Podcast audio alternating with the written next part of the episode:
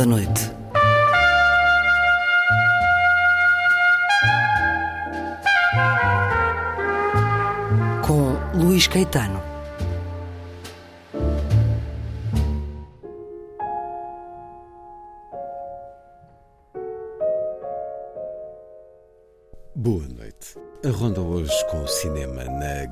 Grande Ilusão, Inês Lourença sublinhar a estreia de Anatomia de uma Queda, de Justine Trier, mas também propostas de cinema, um pouco por todo o país. Na Vida Breve, a poesia do brasileiro António Cícero. As Livrarias, poema para escutar na voz do autor. E na última edição, vamos conhecer melhor a nova chancela Questão Pentagonal com Afonso Cruz e André Andraus. E para além disto, há a música. Vai ser assim a ronda.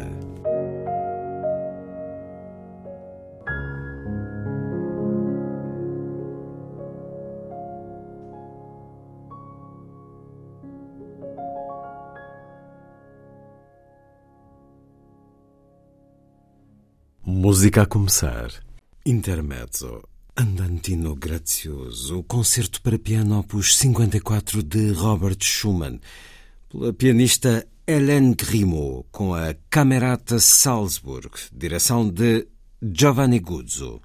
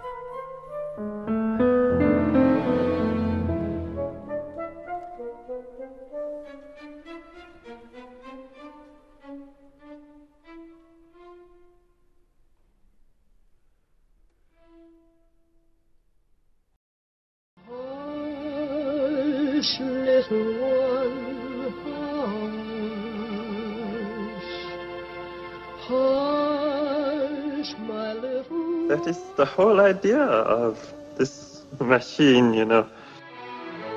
どこ行くの I love you. A grande ilusão. Aren't you drinking? I never drink. Why? Tu n'as rien vu à Hiroshima. J'ai tout vu, tout.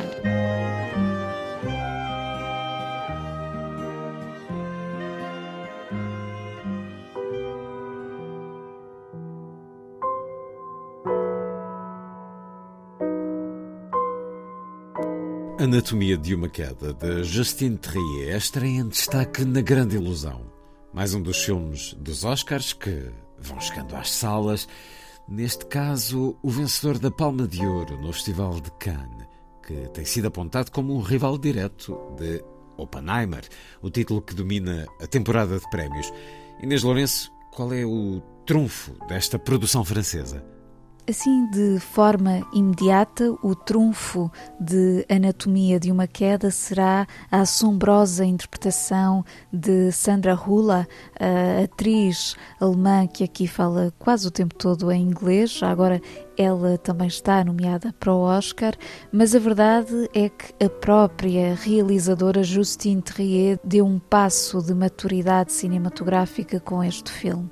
Um filme que não é apenas um drama de tribunal, nem um drama conjugal, nem um thriller, mas sim tudo isto misturado sem que se caia na tentação do simples jogo de pistas. Ou seja, estamos perante uma gigante nuvem de incerteza que começa no dia em que o marido da mulher, interpretada por Hula, uma escritora, é encontrado morto em frente ao chalé onde vivem, nos Alpes franceses, sendo o filho de ambos, um adolescente cego, que dá com o corpo do pai na neve, chama a mãe, seguindo-se um, as diligências necessárias para apurar o caso.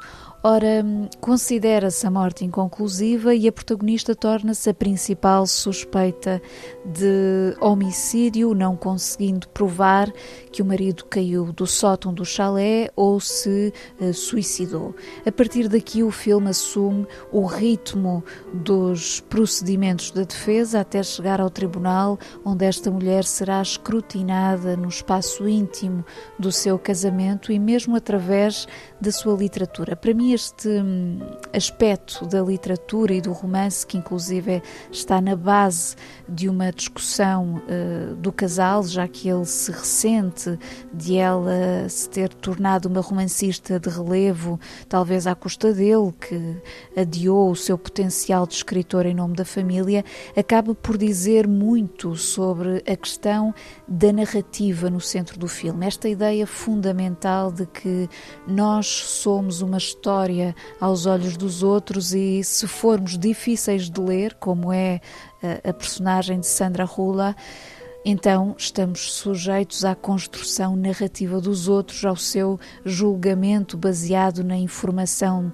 disponível, que nunca é toda a informação. Portanto, trata-se sobretudo de navegar na incerteza e sentir a consistência clássica e subtil com que o filme trabalha a relação com a verdade e aquilo a que não se pode aceder. É de facto uma obra de peso. Tu m'as dit que t'avais entendu tes parents moment t'es sorti de la maison, c'est ça? En fait, j'entendais pas vraiment les mots, j'avais que des bouts de voix, mais ça ah, bah, faisait... oui, mais non, enfin, si t'avais pas les mots, du coup, tu peux pas savoir si c'était une dispute ou pas. Enfin, je sais, je sais ce que j'ai entendu. So, as you know, the autopsy report is uh, inconclusive about the cause of death. Stop. I did not kill him. That's not the point. Il parle de tromperie. I was honest about it. Mais vous l'avez pas été l'année de sa mort avec cette fille avec qui vous l'avez trompé, pourquoi? Il y a quand même quelque chose d'un peu étrange dans cette situation. Vous admettez qu'il était jaloux Non, I don't know. No. Allez, écoutez-vous, on a l'impression que vous l'avez trompé continuellement. Quand il commence à se reprocher des trucs, moi je préfère m'en aller. Tu peux pas me dire qui était le plus énervé des deux? Non. Est-ce que vous pouvez nous dire à quoi il fait référence quand il parle du pillage de son œuvre? That's not true. Vous aviez déjà frappé votre mari? Non. Non, jamais. C'est bien ce qui s'est passé. Violent.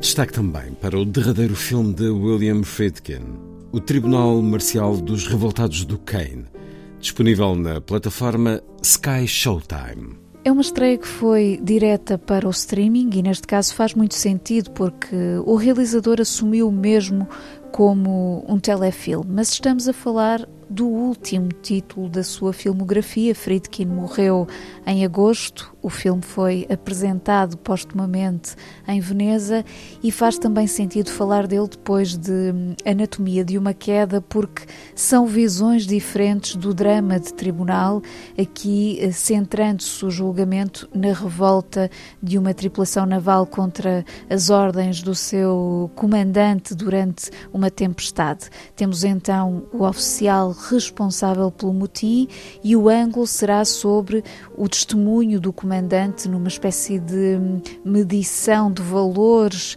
entre o dever e o que se define como coragem, metendo ao barulho questões de saúde mental. Portanto, este Tribunal Marcial dos Revoltados do Kane é essencialmente um filme de dinâmica argumentativa dentro de uma sala de audiências que, digamos de forma simbólica, termina ou encerra com um gesto digno do seu cineasta de sangue na guerra. Claro que não vou revelar que gesto é esse.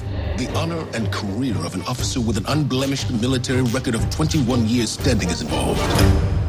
Counsel and the witness are herewith cautioned that they are treading on dangerous and unprecedented grounds here. I don't understand what you're doing. I want to win this case. I have a chance with one heroic exec. Making that stick is the only chance for you to win. He was a petty tyrant and utterly incompetent. I've had a spotless record up until now, and I was stabbed in the back. Are you testifying that Merrick deliberately violated his captain's orders? It's the principle of respect for the command, and that principle was dead. Did you offer to alter the logs? That's a lie. Answer the again. question, please. It's a malicious lie. Objection. The witness is being badgered. Isn't it obvious that one of you is not telling the truth? Vamos a outras propostas de cinema. Começando pelo Algarve, o Cineclube de Faro apresenta neste mês de fevereiro um programa todo ele centrado na ideia da guerra e nas suas consequências. Já esta quinta-feira exibe-se no IPDJ de Faro a Zona de Interesse de Jonathan Glazer, uma das notáveis estreias recentes. Depois há Green Border, Zona de Exclusão de Agnieszka Holland o documentário Mariupolis 2 de Mantas Kvedaravicius e o português Nação Valente, essa excelente fábula de Carlos Conceição. Em homenagem à parte a um dos nomes mais importantes do cineclubismo, Graça Lobo, há ainda este sábado uma sessão de Vem e Vê de Elam Klimov.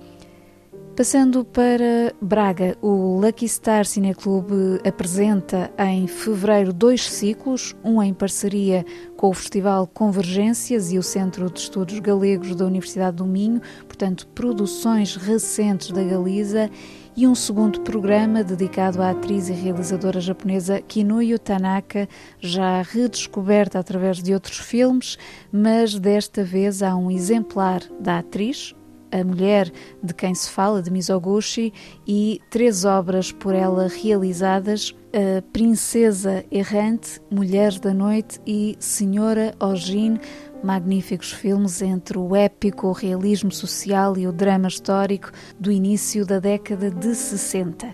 As sessões do Lucky Star decorrem na Biblioteca Lúcio Craveiro da Silva, neste caso às segundas e terças.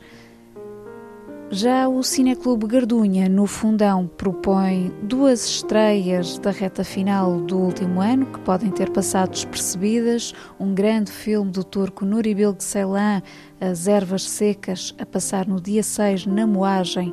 E no final do mês há O Mestre Jardineiro, de Paul Schrader título que encerra a trilogia dos Homens à Procura de Redenção. São de facto estreias um pouco perdidas na paisagem, a que se junta, por exemplo, um filme de 2003, o último de José Álvaro Moraes, Quaresma, para revisitar no dia 18 na Casa do Bombo.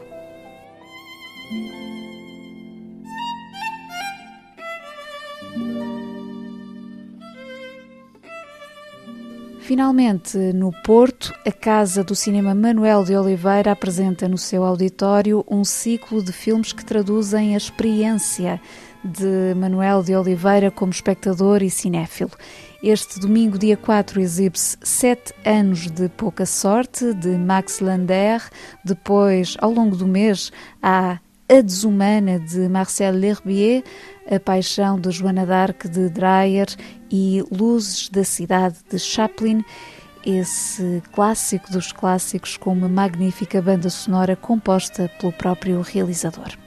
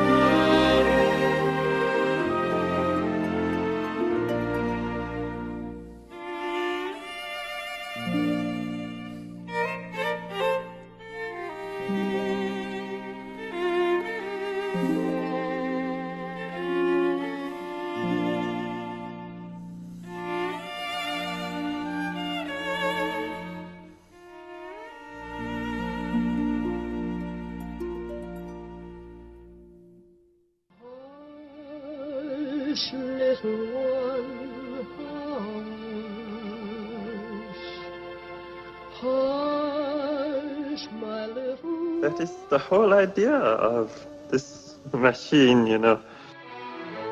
どこ行くの I love you.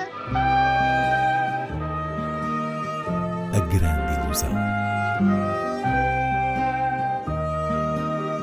Aren't you drinking? I never drink. Why? Tu n'as rien vu à Hiroshima. J'ai tout vu. Tout.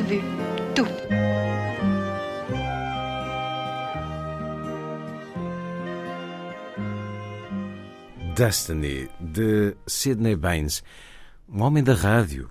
Colaborou nos primeiros anos deste meio na BBC. Ele viveu entre 1879 e 1938. Foi um regente e um homem que gravou muitos discos, que eh, fez muitos arranjos. Vamos ouvir Destiny, na interpretação do agrupamento I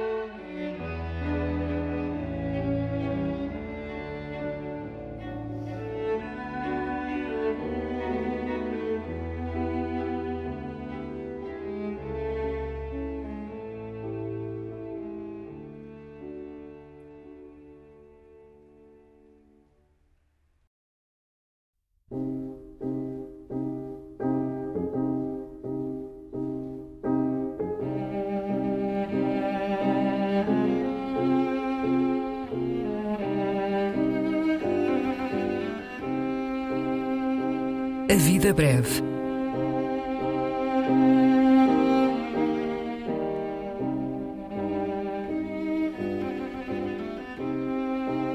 Poesia por quem a escreve.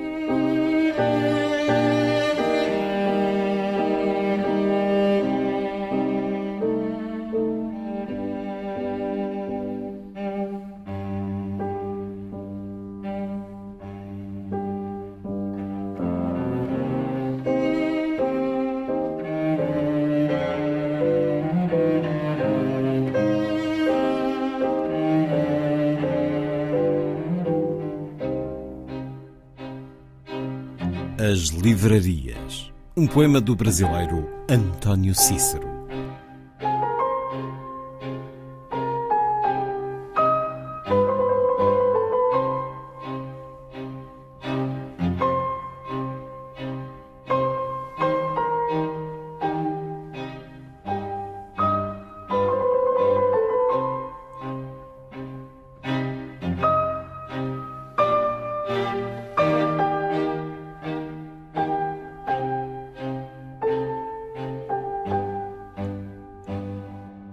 As livrarias para Alberto Matias. Ia ao centro da cidade e me achava em livrarias, livros, páginas, Bagdade, Londres, Rio, Alexandria. Que cidade foi aquela em que me sonhei perder? E antes disso acontecer, aconteceu-me perdê-la.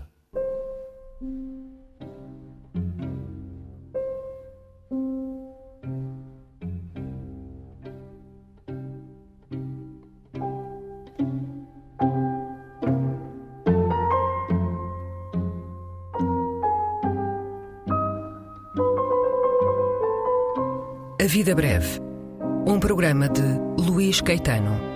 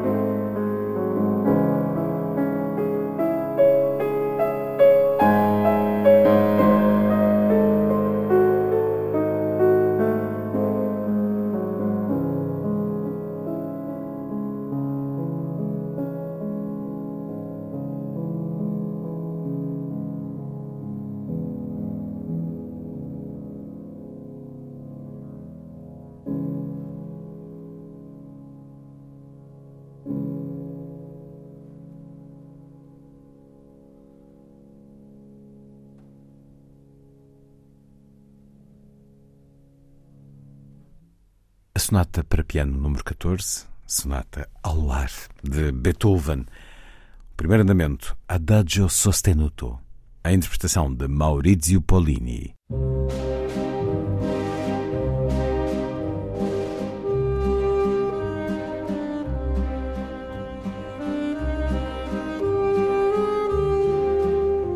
Última edição.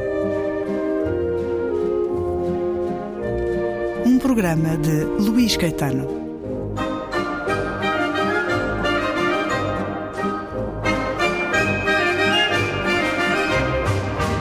Apresentação de uma nova chancela com André Andraus, do grupo Narrativa, e Afonso Cruz, curador da nova chancela Questão Pentagonal. André Andraus, já com um grupo constituído por uh, chancelas com diferentes propostas, diferentes personalidades.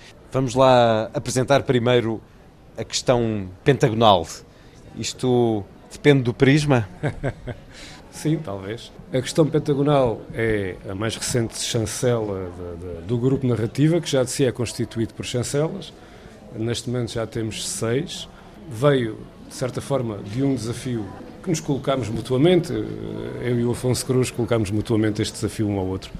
De, de... Vocês têm afinidades várias, geográficas, por exemplo? Mais ou menos, mais ou menos. Ele é do alto, eu estou no baixo. Pronto, Isto no Alentejo é um assunto sério. Esta chancela e este projeto, que no fundo é um projeto do Afonso, trazer autores e títulos que de outra forma provavelmente não seriam publicados cá e que o Afonso Cruz vai conhecendo ao longo do seu périplo por imensos uh, festivais uh, literários, feiras do livro, certames, etc., por todo o mundo, acaba por perceber que, é, que há realmente ainda muita coisa a fazer aqui em, termos, em termos literários, em Portugal.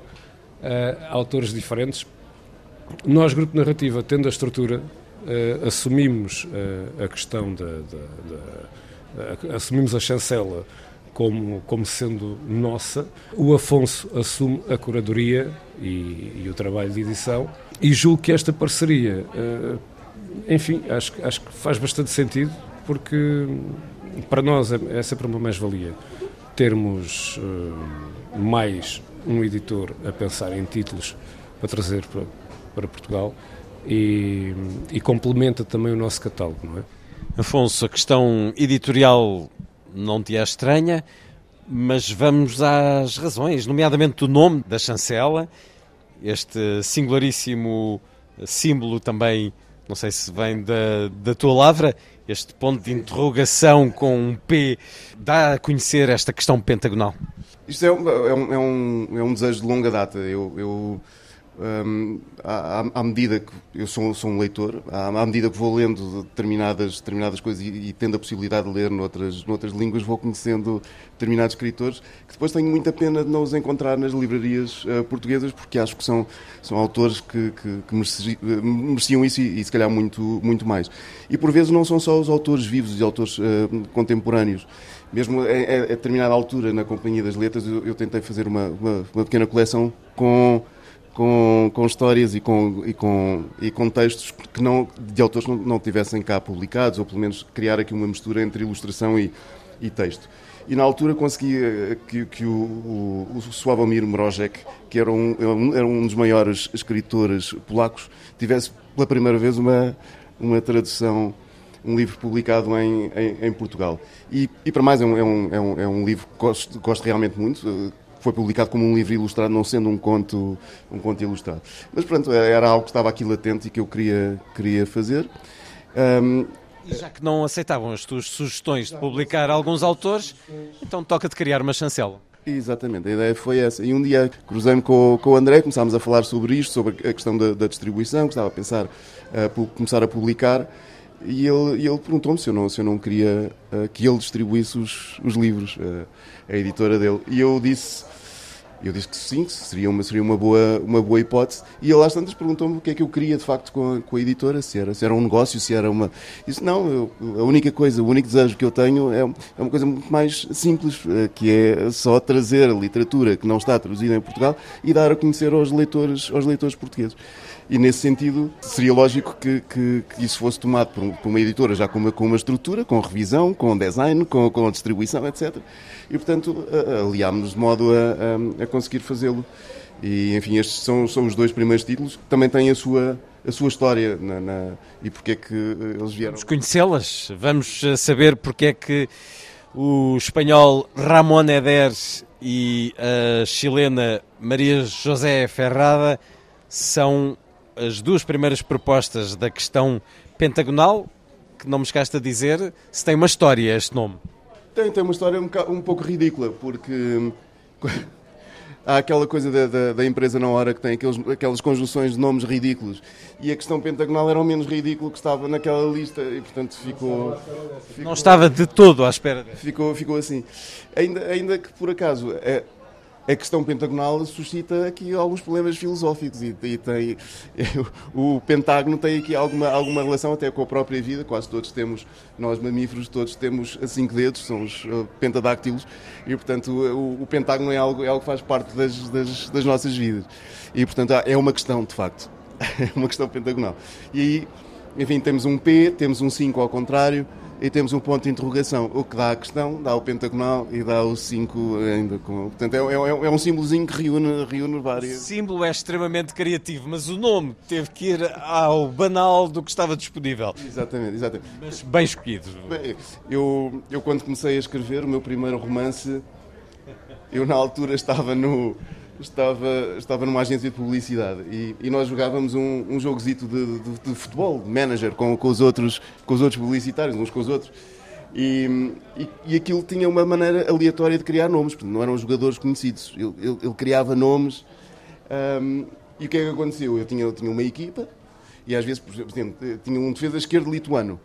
E quando precisava de uma personagem, usava o, era o defesa esquerdo lituano que, que aparecia no, no romance o, esse primeiro romance está cheio de, desses jogadores do, do hat-trick, que era como se chamava esse, esse jogo, e portanto algum, alguns deles eram, eram o atacante, o, defesa central, o, médio ofensivo e por aí fora. E acaba por funcionar muitas vezes, o, o aleatório faz parte da, da, da, da, criativa. Não é muitas vezes, é, é, quase sempre. Esta, esta parte aleatória é, é fundamental para, para a criação.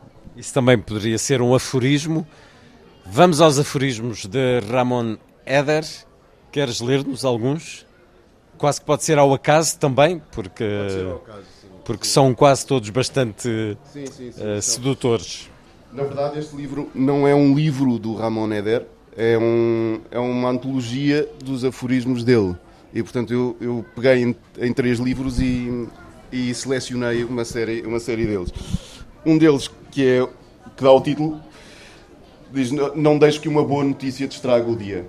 Também ainda ponderamos Uh, em Portugal não há muitos riscos disso acontecer não, com os média. Não, ainda ponderamos uh, titulá-lo de maneira diferente, uh, que seria uh, Olharam se tiver uma menina, que é um aforismo muito narrativo, é, um, é, é basicamente um microconto e um microconto muito bem conseguido. E estes microcontos com, esta, com esta capacidade são, são raríssimos e são tão raros que que nós só nos lembramos de um ou dois, aquele de Monterroso com, com, com o dinossauro, não sei se conhecem, mas agora é, é muito. É, quando acordei, o, o microconto é só isto, quando acordei o dinossauro ainda lá estava. Que aliás, e isso, isso tem uma característica que eu falo aqui no, no, no prefácio, que é os microcontos, eles, os microcontos, perdão, os, os aforismos em especial, eles dialogam uns com os outros, eles falam uns com os outros. Um, eu dou aquele exemplo, a, vida não imita a arte, que o Woody Allen está a rebater um, uma sentença muito conhecida do Oscar Wilde, que diz que a vida imita a arte, e o Woody Allen diz, não, a vida não imita a arte, imita maus programas de televisão. E, portanto, está aqui neste momento a dialogar com algo muito, muito conhecido. E se não fosse conhecido, nós não, não, não, não faria sentido uh, escrever esse, esse aforismo. Enfim, o, o Ramon é, é um escritor muito inteligente, com um grande sentido de humor, e estes aforismos vão desde o aforismo uh, filosófico ao, ao microconto. Portanto, há aqui os, os nanorrelatos, se quisermos, ou, uh, que, que, compõem, compõem uma coisa, um livro muito, muito espirituoso. Eu, a certa altura, comprei um livro no, no, na Feira do Livro de Bogotá, comprei um livro de um, de um aforista que era jornalista e, e escritor, que era o, o, Jules, o Jules Renard, que é outro que se também, se tiver publicado em Portugal, está muito mal publicado porque eu não. Está não... publicado em novela gráfica, por exemplo. Ah, sim, do, do Fred. Do Fred. Eu conheci-o através do Fred, nos anos 80, uma coisa qualquer, e até julgava que não estava, não estava acessível. E então comprei um livro de aforismos do, do, do Jules Renard, que aliás tem um dos aforismos que eu mais uso e é um dos que mais gosto, em que ele diz que um, o artista é como o porco, só é apreciado depois de morto. E então, nesse, nessa, nessa feira, comprei um livro, um livro do, do, do Jules Renard. E mais tarde, já não me lembro se nesse ano, se no ano seguinte, estava na Feira do Livro de Medellín, na Fiesta do Livro de, de, de Medellín. E houve um, uma, um, canal de televisão que disse que gostava de fazer uma, uma, uma, reportagem comigo, a caminhar pela, pela feira, a escolher livros. E eu fui para, para, os, para os independentes e, e comecei a, a, à procura de, de, livros. E um dos que, que encontrei foi, foi, dessa, foi essa editora, o Stanzito daquela, daquela editora, com o tal livro do, do Jules Renard, que aconselhei, peguei no livro, aconselhei à, à televisão e tal. E o, o vendedor, quando, quando, quando se apercebeu, uh, telefonou ao diretor e disse: Olha, teve aqui aquele escritor português, não sei quê, e que aconselhou um dos nossos, um dos nossos livros. E ele ficou todo contente e disse: então oferece-lhe o outro do, do Ramon Eder, porque é muito, é muito do estilo desse do, do, do Jules Renard. E, eu, e ele ofereceu-me o livro. E quando ele me ofereceu o livro, eu comecei a lê-lo naquela altura, sem pensar em publicar, e comecei a traduzir alguns, alguns aforismos que, que gostei muito. E já tinha uma série deles uh, traduzidos automaticamente, muito antes de pensar em, em, em publicar. Depois, mais tarde, quando, quando, quando enfim, uh, pensei nesta, na, na, questão, na questão da editora, na questão pentagonal, uh, então, então uh, voltei a, a, a pensar na, em, na possibilidade de publicar este, este livro, uma vez que é um autor que ninguém conhece cá, cá em Portugal e, portanto... É, é... Passa agora a estar disponível. Os aforismos não são estranhos àquilo que Afonso Cruz escreve, os próprios e os que convoca de outros. Vamos então na leitura do editor, do curador, escutar alguma desta arte do aforismo de Ramon Eder? Ou a sua introdução, a introdução? A introdução poderia ser, já aqui falei deste do, do olhar não se tiver uma, uma menina. Há um outro que gostei muito, um desses grandes amores que duram um suspiro. Há pessoas tão pedantes que quando se calam, calam-se em latim. Somos imortais todos os dias da nossa vida, exceto um. Muitos romancistas são poetas que querem chegar ao fim do mês. A falta de saúde faz-nos ver coisas que a boa saúde nos tapava. Os grandes escritores costumam ser maiores ao longe do que ao perto. Dormir bem é ter solucionado um terço da vida. Ser boa pessoa é tão difícil que muitos nem sequer tentam. Nós estamos aqui a falar de humor, sorrimos, rimos, mas isto é de facto uma síntese de uma ideia forte. Há poesia, há ironia, mas há também muito conhecimento aqui. Sim, o aforismo tem essa, essa particularidade, porque uh, uh, historicamente o aforismo servia para passar uma ideia filosófica e era muito utilizado na. com Hipócrates. Na, na, na filosofia. E, portanto, uh, ele faz esse, esse percurso depois começa-se a desconfiar das, das, verdades reducionistas porque, porque são demasiado simples para uh, os temas da, da, nossa vida são demasiado, comple demasiado complexos para serem reduzidos a, um, a, uma, simples, a uma simples frase.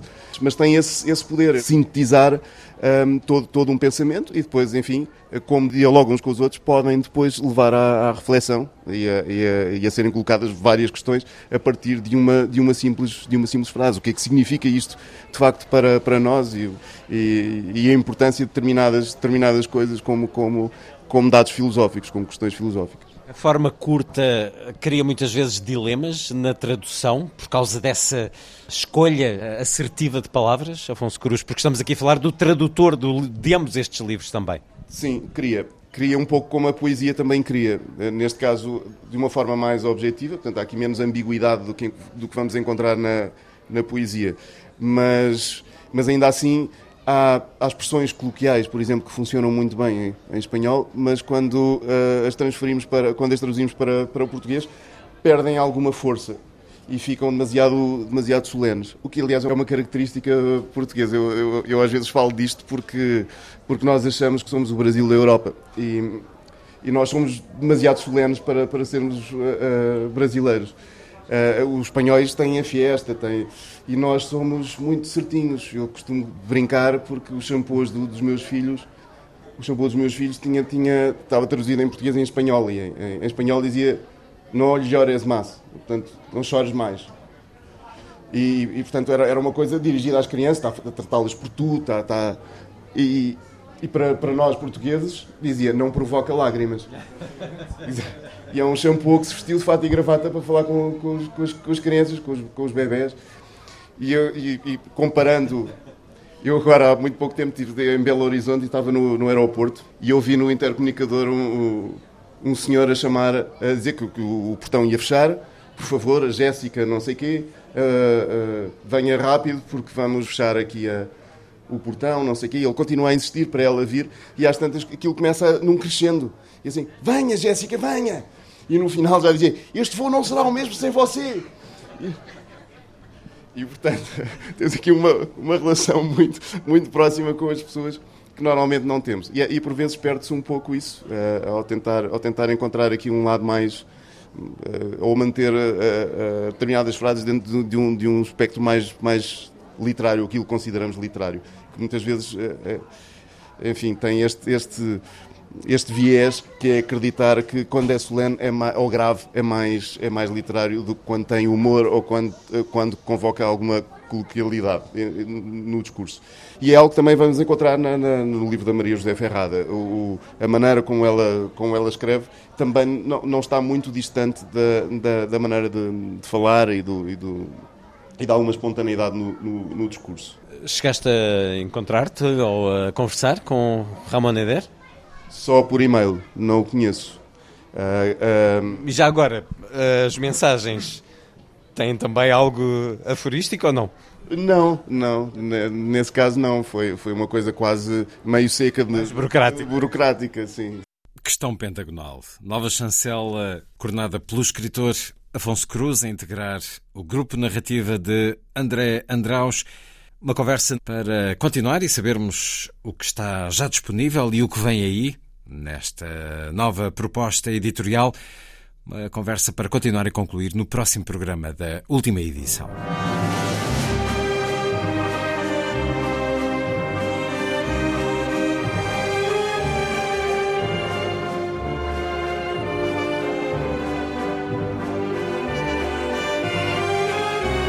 Última edição.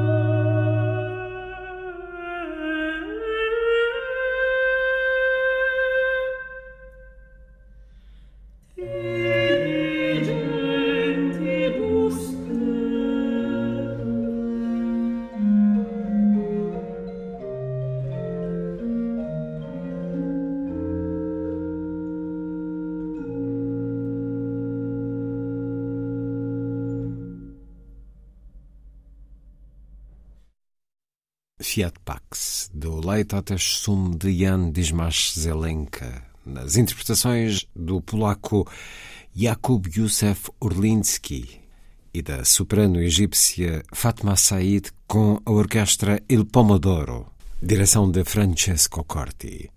Está feita a ronda. Assim, obrigado por estar com a rádio. Boa noite.